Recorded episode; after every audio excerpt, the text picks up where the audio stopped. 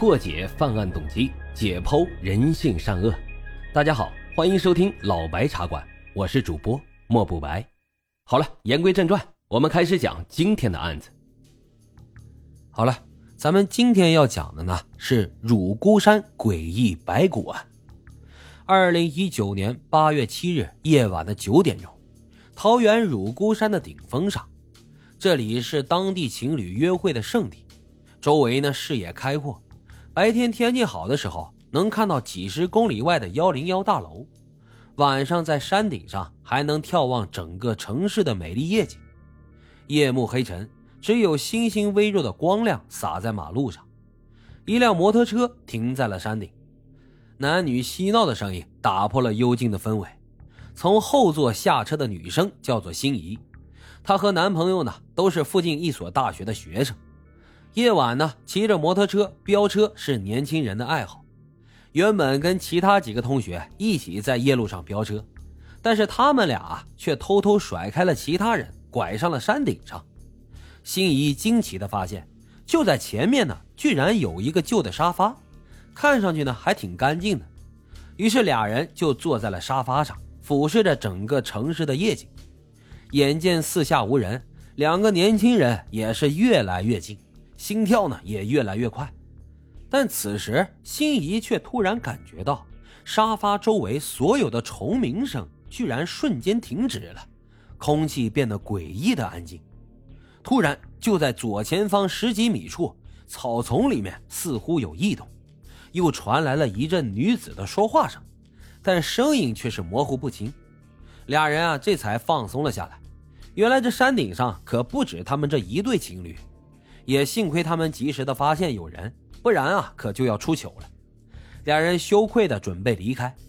这个时候，山顶上忽然刮起了一阵大风，空气也瞬间凉了下来，然后天空中就飘起了小雨。更加诡异的是。这摩托车不知道什么时候突然就打不着了，但雨呢却越下越大，俩人无奈只能步行下山找地方躲雨了。此时，心仪的心中闪过了疑惑：刚才在草丛里的人不需要躲雨吗？他下意识地回头看了一眼。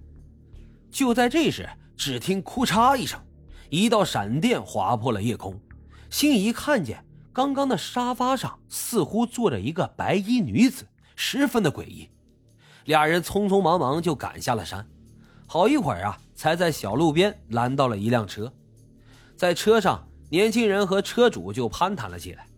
但当两人提到刚刚在沙发上看到白衣女子时，车主的脸色居然大变，急忙让他们不要再说话了，车速也更加快了。司机不断的看着后视镜。似乎害怕后面有什么东西追上来一样，安静的车厢两边，树木飞快的离去，这种恐惧感笼罩着车里的人。尽管如此，心仪还是很好奇。在他一再的追问下，司机张先生终于说起了乳姑山上一段当地人不愿提起的往事。这件事情呢，发生在五年前，也就是二零一四年十月七号，接连几天大雨。天空终于放晴。这天一大早呢，司机张先生就来到了乳姑山。他是一名资深的航模爱好者，但今天不知道怎么回事，风力啊一直很不稳定，他的遥控飞机也多次摔落在地。更加让他感到奇怪的是，这飞机好像有感应一样，三次居然都摔在了同一个地方。这是一大块空地，不远处呢还放着一个废弃的沙发。接连几天的暴雨将泥土都冲刷干净了，张先生再次拾起了飞机，他观察着周围，看看究竟是什么东西导致飞机掉落的。然而不经意的一望之下，他瞥见旁边不远的草丛里好像有一个白色的东西，在平整的土地上显得格外的突兀。出于好奇呀，张先生呢就走过去查看，却发现这似乎是一块骨头。一开始他还以为只是小动物的残骸，在经过仔细的观察后，他才意识到不对劲。这熟悉的形状和大小，分明是人的头骨啊！张先生受到了极大的惊吓，一刻也不敢耽搁，马上就报了警。警察很快就赶到，经过挖掘和确认，这的确是一具人骨。法医对遗骨进行了初步的检测，确认遗骨呢身高为一百五十五公分，属于一位女性，年龄在四十岁左右。但为什么这具遗体会出现在这里呢？难道是下雨的时候失足摔落身亡的吗？然后被泥土覆盖，直到后面暴雨冲刷才被显露出来的吗？那么这只是一场意外，调查应该会很简单。